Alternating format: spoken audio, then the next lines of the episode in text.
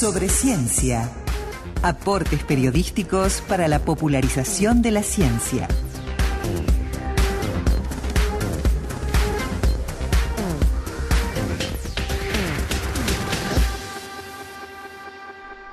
Todo lo que usted quiso saber y no se atrevió a preguntar sobre el coronavirus. Sería una película de Woody Allen, Rosina. ¿no? También, sí, ¿No? ¿Te seguramente la está Claro. planificando. Eh, Vos sabés que eh, ayer eh, pude acceder a, un material eh, que muy, pero muy gentilmente, con mucho esfuerzo, eh, en medio de un montón de tareas, eh, la compatriota, doctora Mariana Vaz, profesora adjunta de la Université Laval en Quebec, Canadá, que nos visitó el año pasado, pudimos grabar con ella una entrevista aquí en, en- sobre ciencia en la radio, hablamos de vacunas, hablamos de algunos proyectos de investigación en aquel momento, eh, pero claro, eh, el tema ahora se impone, ¿no? Entonces te decía, eh, Mariana nos preparó, le enviamos un cuestionario, nos preparó una serie de respuestas, las repasamos, la- las armamos ayer, las repasamos recién, eh, absolutamente...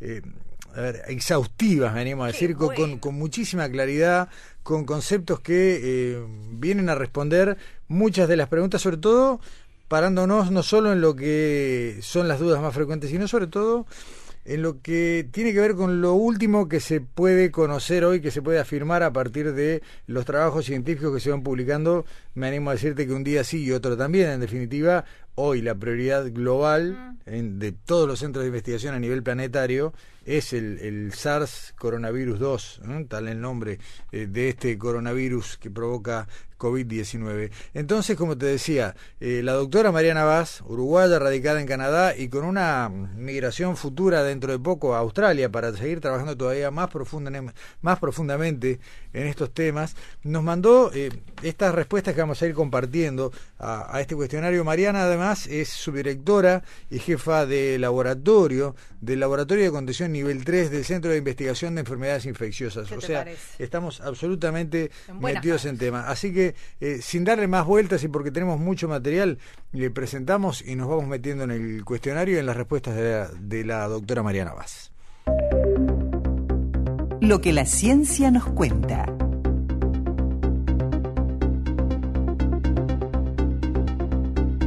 Bueno, a ver, fácil, pregunta sencilla, ¿no? Teniendo en cuenta que los principales centros de investigación a nivel global han centrado esfuerzos, ¿no? Lo que decíamos recién, en intentar elaborar estrategias para combatir la pandemia causada por el coronavirus de Wuhan, ¿qué se ha podido conocer sobre COVID-19 en las últimas semanas? Esto nos respondía la doctora Mariana Vaz. Para comenzar, me gustaría eh, mencionar un estudio epidemiológico que se ha realizado en China recientemente y que sugieren que este virus, este nuevo coronavirus, es 10 veces más patogénico que el virus de la influenza, o más comúnmente conocido como gripe, y que a su vez es más contagioso que el virus de la gripe. Entonces, eh, si bien estas dos enfermedades, COVID-19 y la influenza, comparten ciertos síntomas, para el caso de este nuevo virus, la población no tiene ningún tipo de inmunidad.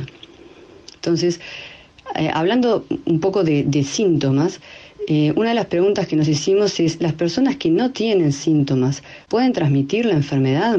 Bueno, si bien todavía eh, va a llevar tiempo hacer investigaciones científicas rigurosas para realmente entender completamente todos los riesgos asociados a COVID-19, sí sabemos que como sucede con otros virus respiratorios, es posible portar este virus, es decir, es posible estar infectado por este nuevo coronavirus y ser asintomático. Y aparentemente, lo cual es muy importante, estas personas pueden transmitir ese virus. Por otro lado, eh, datos proporcionados por la Organización Mundial de la Salud estiman que los pacientes que han sufrido enfermedades leves se recuperan en alrededor de una o dos semanas luego del comienzo de los síntomas. Pero aquellos eh, eh, pacientes con enfermedades más severas o críticas les lleva entre tres y seis semanas recuperarse. Y a, raíz de esto se han hecho algunas especulaciones, que repito, son especulaciones, faltan más datos, en donde se, comparándolo, comparándolo con otros virus estacionales, otros coronavirus estacionales conocidos, eh, se ha especulado que personas que han sufrido eh, la enfermedad leve podrían ser reinfectadas y las personas que han sufrido enfermedades más severas tendrían una, inmu- una inmunidad un poco más robusta. Pero bueno, estas son especulaciones que deben ser realmente confirmadas eh, con estudios científicos más rigurosos. Han sido por ahora observaciones que se han realizado en, eh, en personas que han sido infectadas en China. Y dentro de la misma pregunta, ¿qué se ha sabido? Mira esto, esta pregunta es muy valiosa y yo la he escuchado muy pocas veces.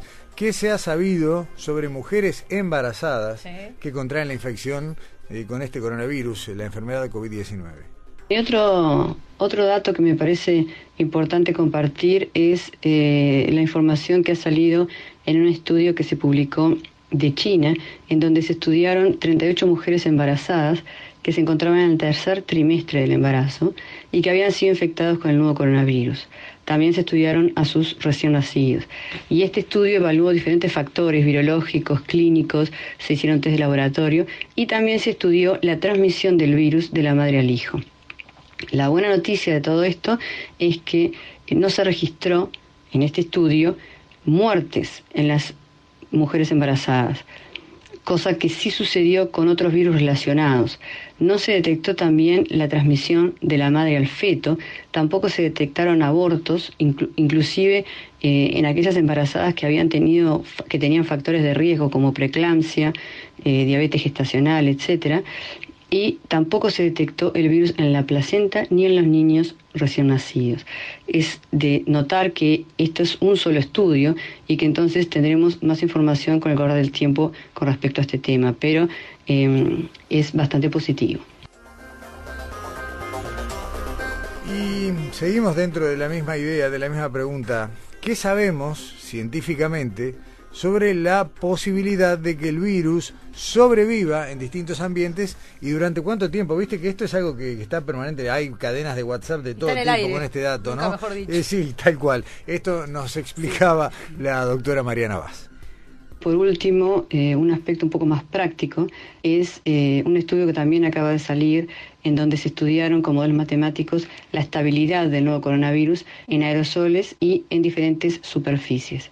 Y como resultado de esto, los autores vieron que el virus eh, era estable en aerosoles hasta 3 horas, en el cobre entre 4 y 5 horas, en el cartón hasta 24 horas y en el acero inoxidable y en el plástico entre 2 y 3 días.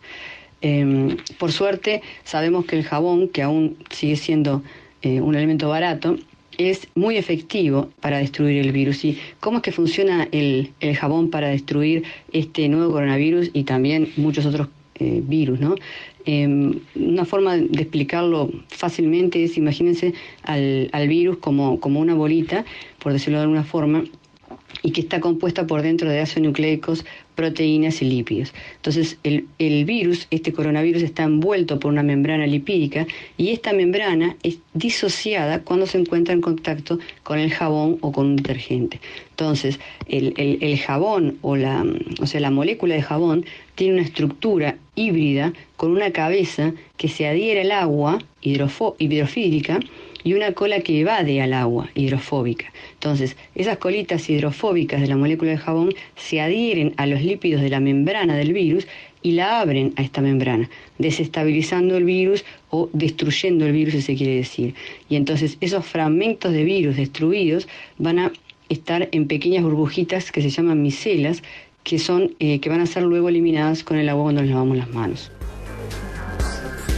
Nunca había escuchado una explicación tan precisa sobre cómo funciona el jabón sobre un virus ¿no? y de qué manera eh, se da esa efectividad que por algo tenemos el énfasis que tenemos ¿no? en esto de principal estrategia mm. contra el coronavirus, lavarse las manos, ¿no? Y bueno, ahí, ahí quedó respondido. Bueno, eh, le preguntamos a Mariana Vaz si dentro de sus tareas científicas actuales está involucrada, directa o indirectamente, en alguna investigación que, que bueno, que tenga eh, que ver con el COVID-19. En particular, junto a otros dos investigadores de la Facultad de Medicina de la Universidad de Laval, acabamos de recibir una subvención de unos 900 mil dólares canadienses, de los cuales un tercio es para cada investigador, para el desarrollo y evaluación de antivirales contra, nuevos, este nuevo coronavirus.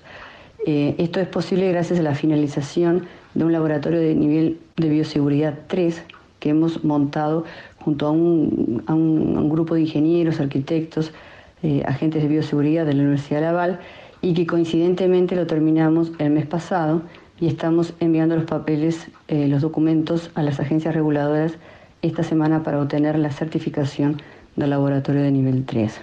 Entonces, eh, para este proyecto tenemos dos estrategias. Por un lado, el descubrimiento de nuevas moléculas capaces de inhibir el virus, que están basados en la estructura tridimensional de, la de proteínas claves en la replicación del virus, y con la ayuda de herramientas de bioinformática, de modelamiento molecular y una base de datos que contiene miles de moléculas, lo que vamos a hacer es seleccionar los mejores candidatos que luego van a pasar por una serie de selección, de screening a diferentes niveles. La idea es llegar luego de las diferentes etapas de screening a obtener dos o tres candidatos que van a ser los mejores. Por otro lado, la segunda estrategia es usar el reposicionamiento de drogas. Esto es eh, una, una estrategia que la están usando muchos laboratorios y lo que es es el uso de drogas que ya han sido homologadas para otra enfermedad y que se comprueba que poseen una actividad antiviral. Por ejemplo, el reposicionamiento, el reposicionamiento es lo que se está realizando actualmente con la cloroquina y su derivado, la hidrocloroquina, un medicamento que, fue, que es utilizado para la malaria y que se ha demostrado que tiene un potencial inhibidor contra este nuevo coronavirus. Sin embargo, en estudios clínicos, este, eh, este antiviral está dando eh, algunos eh, resultados contradictorios. entonces, una vez que nosotros tengamos nuestros candidatos de, utilizando las, dos estrategias, lo que vamos a hacer es combinar estos, estos candidatos, estos, estos antivirales, eh, de manera de que tengan, de tener diferentes, de manera que tengan diferentes mecanismos de acción, que, tengan diferentes targets. Entonces, de esa forma vamos a poder atacar el virus de diferentes maneras. Estas combinaciones van a ser evaluadas en modelos in vitro, en cultivo celular, eh, para ver si tiene un efecto sinérgico, aditivo o antagónico. Van a ser evaluadas en ex vivo, en epitelios de vías respiratorias de humanos, y también finalmente van a ser evaluados en modelos animales como el hámster y eventualmente en hurones. Por otro lado, también junto con otra colega em, tenemos un proyecto para desarrollar un modelo de ratones humanizados que nos permita abaratar el estudio en animales, ya que los animales normales, los animales wild type, no pueden ser infectados por este virus, no son susceptibles. Entonces, vamos a usar este modelo de ratones humanizados para la caracterización inmunopatológica del virus. Y finalmente, en un proyecto que voy a estar relacionada más indirectamente con unos colegas del laboratorio que van a desarrollar un test molecular para el diagnóstico rápido de en muestras de pacientes sin la necesidad de la extracción de ácidos nucleicos, que es una etapa que se hace previa en todos los test que se utilizan ahora. Esta es una tecnología muy interesante que nos permite en 35 minutos poder hacer el diagnóstico con un costo de menos de 5 dólares por muestra.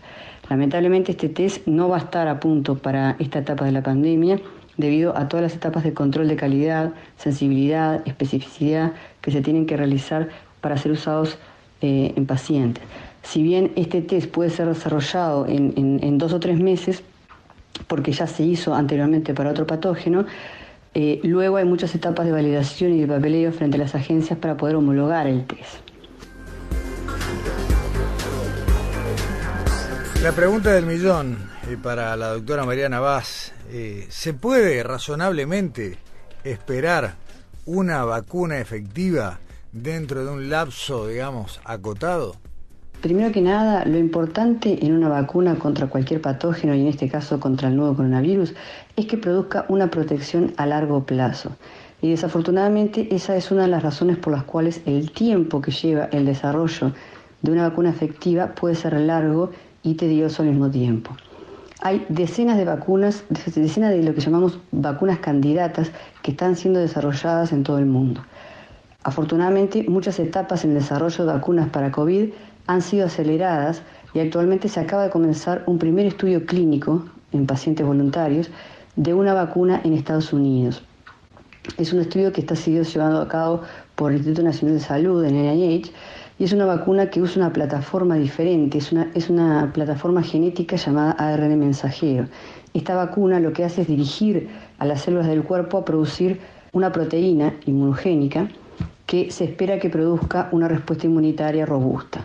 Ahora, esta vacuna ya fue evaluada en animales, y este pero este estudio clínico es el primero con este tipo de vacuna, con este tipo de plataforma. Sin embargo, más allá de que hoy tengamos una, vacuna que esté, que esté siendo testeada en humanos, esto llevará por lo menos un año y medio o dos para saber si es efectiva.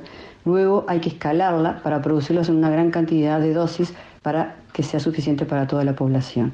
Así que definitivamente no habrá vacuna disponible en la próxima temporada invernal que empieza el, el hemisferio sur, tampoco va a haber en la próxima temporada invernal del hemisferio norte, en la temporada 2020-2021. Lo que sí es bueno es que eh, muchos gobiernos en diferentes, en diferentes países han volcado muchos millones de dólares para justamente acelerar la homologación de vacunas, así que probablemente tengamos en el futuro, aunque no tan cercano, varias vacunas que estén disponibles para la población mundial. Inmunizar masivamente contra la influenza estacional, lo que está anunciando el gobierno de Uruguay y que va a empezar dentro de poco. ¿Es una manera de reducir el número de casos graves? La pregunta que sigue la responde la doctora Mariana Vaz. Bueno, esta pregunta es muy interesante y pertinente en este momento para ustedes que están en el hemisferio sur y, para mí es, este, es interesante porque yo soy una defensora de las vacunas en general y específicamente de la vacuna de la gripe y es que sí, la vacunación contra el virus de la influenza es sin duda algo muy importante y aconsejable para toda la población todos los años, y en especial, a mi entender, más aún este año. La idea es que al vacunarse contra el virus de la gripe se van a poder eh, evitar las coinfecciones entre virus de la gripe y el SARS coronavirus 2 que puede tener un impacto mucho mayor en las personas, principalmente las personas mayores, personas con factores de riesgo como la hipertensión, la diabetes, la obesidad, inmunosuprimidos por, por diferentes motivos, mujeres embarazadas, etc., y en niños en este caso. Y por supuesto un impacto importante en el sistema de salud, que es algo que también se quiere evitar. Ambos virus causan neumonias, así que contraerlos al mismo tiempo no es seguramente una buena combinación, ni para el paciente ni para el sistema de salud. El otro desafío que eh, viene con esto es cómo se va a hacer para instrumentar la vacunación en la situación actual de aislamiento o distanciamiento social. Bueno, esto es un tema que las autoridades van a tener que implementar también, además de, todo lo que ya se está implementando para contener el avance de COVID-19. Está planteada esa pregunta y había, no, incluso más temprano un oyente se comunicaba y, nos dejaba esa misma inquietud, ¿no? ¿Cómo van a ser sobre todo los mayores de 65, que son la población de riesgo? Para ir a vacunarse. Para vacunarse, eh, teniendo en cuenta el tema del aislamiento. Yo creo que deben estar desarrollándose en este momento algunas ideas que pondrán en marcha porque si no es como, como una contradicción y móviles al aire libre. Claro, habrá que buscar la vuelta. Digo, cuando yo era chico, Sí. ¿no? Eh, hace, y, mucho, hace mucho tiempo y en otra geografía relativa, en una galaxia, en una galaxia muy muy distante, eh, se hacían campañas de vacunación de niños, casa por casa, ¿no? ¿Te acordás? O la escuela, también iban a la escuela. Sí, eh, Claro, pero acá los, los, adultos mayores no los tenemos ni en la escuela ni en ningún lado en particular. No, pero estás hablando de la eh, campaña de niños. Sí, sí, pero tal vez haya que pensar en algo. No sé, no, no, no, mm. no, no, han hablado todavía las autoridades, pero lo decía la doctora eh, Mariana Vaz y, lo preguntan los adultos mayores. Por un lado, eh, ¿cuánto duran sus cuarentenas? ¿no? Veíamos una pregunta también de alguien que decía, bueno, estoy por cumplir los 14 días de aislamiento y qué pasa cuando salga. No, es que, es que si sos sano... Te tenés que quedar adentro. Acá no nadie está contando días, ¿no? En los 14 días de aislamiento es lo mínimo en el caso de que alguien haya contraído el virus y tenga un resultado positivo, como para esperar a que lo negativice y procese la enfermedad y deje de contagiar. si tiene dudas, que baje la APP también. Claro, sí, sí, sí, pero aparte, ni hablar que las dudas hay que sacárselas con los profesionales. Lo que sí está claro es que no es que son 14 días de cuarentena, si estás sano y, y, estás en un grupo de riesgo y salís, no.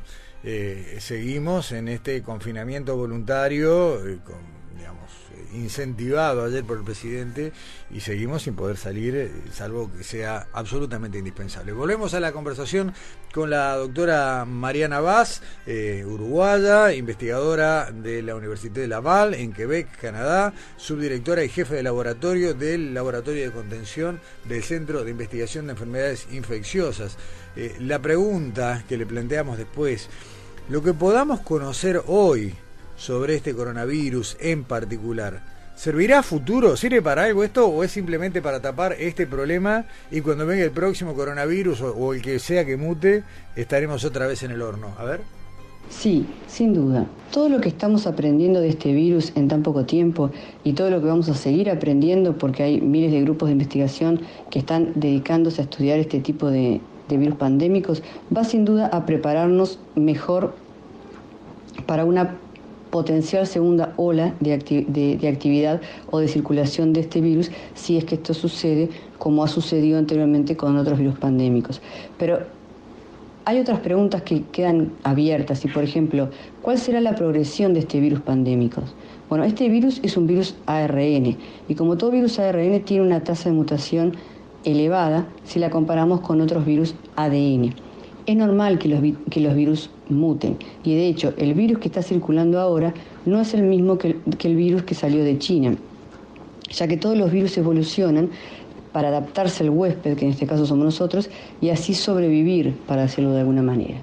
Entonces, a veces pueden mutar hacia una forma más agresiva, que aumente la frecuencia del número de casos que causan con síntomas graves. Pero sin embargo, no siempre van a mutar a una forma más virulenta, sino que va a suceder lo contrario. Entonces, va a ser muy importante a nivel mundial y, obviamente a nivel de, Uruguay hacer estudios justamente de la evolución de este virus a lo largo del tiempo. Por ahora estamos recién comenzando, pero al final de la temporada invernal deberían hacer este, este tipo de estudios en Uruguay. A su vez en Uruguay hay muchos expertos que normalmente hacen este tipo de estudios de evolución viral tanto a nivel del Ministerio de Salud Público como la doctora Natalia Goñi, como a nivel de Facultad de Ciencias, los doctores Adrián Alfraro, Juan Cristina, Juan Arbiza, sus equipos. Estoy segura que harán este tipo de estudios importantes que a su vez también van a servir para cuando tengamos una vacuna disponible. Siempre es importante saber, siempre es importante tener información acerca de los virus que circulan en cada país, tanto en los humanos como en los animales. Así que eh, ojalá que espero que, que surjan fondos por parte del gobierno, como ha sucedido en muchísimos países, para financiar estos estudios que son tan importantes y que en Uruguay tenemos expertos que los puedan realizar. Bueno, y otra de las preguntas que están arriba de la mesa, ¿no? Eh, ¿Hay, se conoce cuál podría ser la explicación al diferente grado de afectación de niños y adultos mayores? Y algo más, ¿Qué pasa con los jóvenes que contraen eh, COVID-19? Bueno, hay dos factores que influyen en el, grado de afectación de los adultos mayores. Uno es que por un lado las personas mayores tienen más probabilidad de tener algún factor de riesgo, como ya mencioné anteriormente, pero lo repito, diabetes, hipertensión, obesidad, eh, enfermedades cardíacas, inmunosupresión debido a, a, diferentes tratamientos, etcétera, etcétera. Pero la presencia de estas condiciones crónicas explican parcialmente la alta tasa de mortalidad en las personas mayores. El otro factor importante es que con la edad nuestro sistema inmunitario se debilita y esto nos hace más vulnerables a infecciones de todo tipo. Y lamentablemente el coronavirus no es una excepción a esto. Entonces, cuando el sistema inmune de personas mayores se prepara para luchar contra una infección, existe también una mayor probabilidad de que suceda lo que se llama eh, tormenta de citoquinas. Entonces, las, las citoquinas son proteínas que sirven como señales para que el cuerpo de alguna forma aumente su maquinaria de lucha contra las infecciones. Ellas también son las responsables a su vez de eh, síntomas de la enfermedad como por ejemplo la, fiebre. Cuando, cuando, las citoquinas se producen en gran cantidad van a producir eh, la tormenta de citoquinas y esto va a producir justamente uno de los síntomas que dificulta la respiración en las personas infectadas por el coronavirus. Entonces, el sistema inmunitario de las personas mayores sobre reaccionan de alguna forma, generan una reacción inmunitaria exacerbada que tiene el potencial de eh, causar daños significativos en el cuerpo, incluyendo eh, el fallo de diferentes órganos. Y por otro lado, tenemos a los niños, que por razones que aún no están del todo claras, ellos no se enferman tan gravemente como las personas mayores o como las personas inmunosuprimidas y y una hipótesis que, pudiera explicar este fenómeno podría ser que si bien los niños tienen un sistema inmunitario eh, inmaduro, no sufren o sufren menos de las condiciones crónicas que, que mencioné anteriormente. Entonces, eso podría y hay que recalcar, podría explicar el por qué los niños no están teniendo casos graves de COVID-19. Sin embargo, y, muy importante, hay que destacar que los niños sí pueden ser portadores y transmisores de la enfermedad, como de tantas otras enfermedades, aunque no los veamos enfermos. Entonces, los niños pueden transmitirlo a una persona. Esa persona lo va a transmitir a, una, a otra persona y así sucesivamente y va a terminar llegando la abuela, a la madre, a la tía de edad avanzada, a cualquier otro pariente de edad avanzada. Entonces, eh, es fundamental, es importante que las personas entiendan eh, la seriedad de este dato. Los niños tienen que quedarse en la casa y tienen que estar alejados de las personas mayores. Y por último, ¿qué pasa con las personas jóvenes? Si bien sabemos que las personas mayores son las más afectadas, las personas jóvenes también pueden ser infectadas por el virus de SARS coronavirus 2. La mortalidad no es el único dato importante.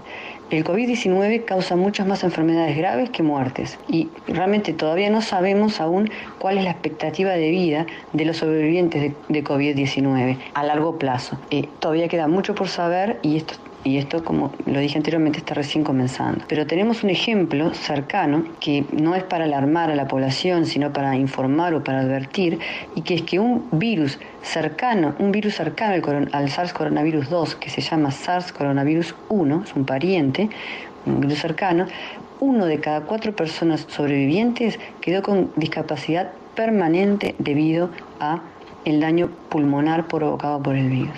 Esto realmente no, no es un dato menor. Y finalmente, para, para reforzar esa idea, acaba de salir un estudio publicado por el CDC, que es el Centro de Control y Prevención de Enfermedades de los Estados Unidos, que publicaron que un número significativo de personas jóvenes están no solamente muriendo por COVID-19, sino que están siendo internadas y terminan en terapia intensiva.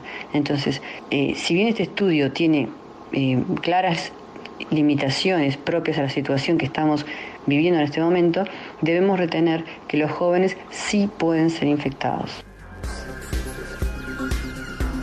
Bueno, y simplemente en el último tramo de esta conversación larga que agradecemos profundamente por la claridad de conceptos, por la información de primera mano, por la capacidad de eh, comunicarla en términos muy claros, de, traducir eh, las más recientes investigaciones científicas a, este diálogo comprensible por, empezando por un servidor ¿no? y por todos los que estamos escuchando. Eh, cerramos con esto que, que quiso aportar la doctora Mariana Vaz al cierre y que nos parece sumamente valioso eh, simplemente porque ya estamos, bueno, un poquito pasado de minutos, recordar que la conversación fue con la doctora Mariana Vaz, profesora adjunta de la Université Laval de Quebec, en Canadá, uruguaya ella, por supuesto, radicada ya desde hace un tiempo, que es jefa de laboratorio del laboratorio de contención nivel 3, eh, que es una, digamos, nivel 3 en este caso habla de una de unas instalaciones eh, sumamente capacitadas para trabajar con virus de, de bueno, de de gran potencial infeccioso y justamente el perteneciente al Centro de Investigaciones, de Investigación de Enfermedades Infecciosas. Así que eh, cerramos con esta última despedida, pero con un mensaje que me parece sumamente valioso de la doctora María Vaz. Bueno, muchas gracias Gustavo, gracias por la invitación. Eh, finalmente, si me, si me dejas un, un minutito más, me gustaría agradecer a todo el personal de la salud, el personal de limpieza, que con sus esfuerzos están conteniendo esta pandemia y están cuidando a todos los uruguayos. Muchas gracias y al resto de los uruguayos, por favor, quédense en sus casas.